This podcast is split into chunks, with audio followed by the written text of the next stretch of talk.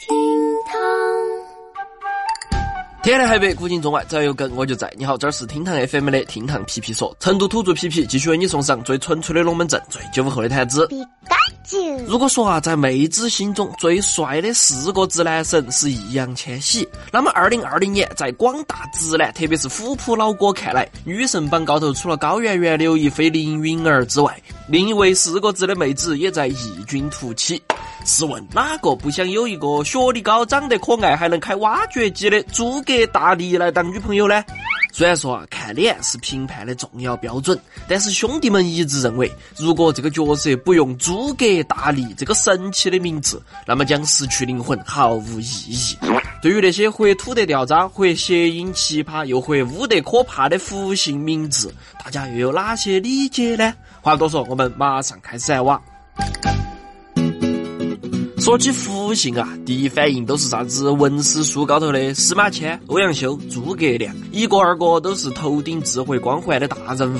他们不是位居朝堂，就是身负战场，书写了一般人别想超越我的传说。但是呢，随着时代的发展，如今给复姓取个名字是越来越难，动不动就容易碰瓷撞车。毕竟在这个万物皆可谐音梗的年头，任何名字都有可能成为一本正经的冷笑话。话说有一个数学老师叫宇文天，就宇文成都那个宇文。一个同学呢喊他宇老师，估计这个同学是个憨憨，不晓得有复姓这回事。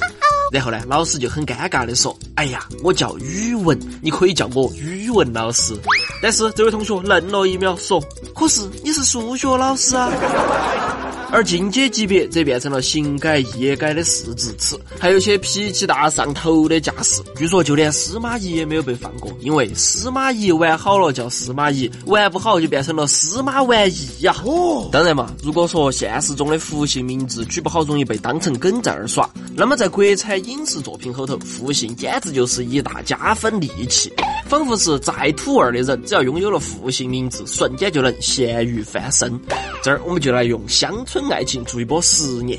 其观众不服气的谢广坤儿，原地不等死不帅的赵四，以及不占便宜不开心的刘能。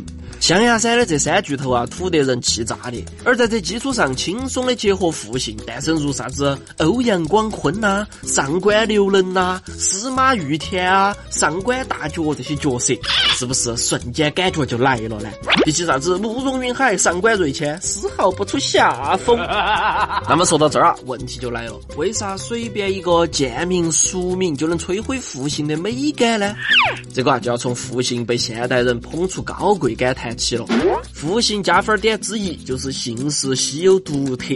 现代人给娃娃取名字，一怕重名，二怕显露皆以标新立异为目的。姓氏那是动不得了，那就只能在名字高头下功夫。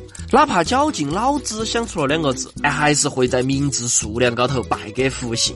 复姓名字又多又稀有，多么令人向往的描述啊！其次呢，除了复姓的独特和文化积淀，想必大家还有热衷武侠情节的心理作用。很多爹妈都是古龙、梁羽生、金庸等武侠作者的拥簇，在这些作者笔下诞生过多位复姓大咖，啥子西门吹雪啦、东方不败啦、澹台灭命啦。对于观众来说，深受侠客情怀的熏陶，便爱屋及乌，对其同类名字也产生了偏爱。所以，当大家心中高贵的复姓遇上民间土味代称，碰撞出来的喜感便可想而知了。当然嘛，我们有一说一，小说后头的复姓名字尚且被作者源源不断创造新生儿回归现实，复姓本身却遭受了流失的命运。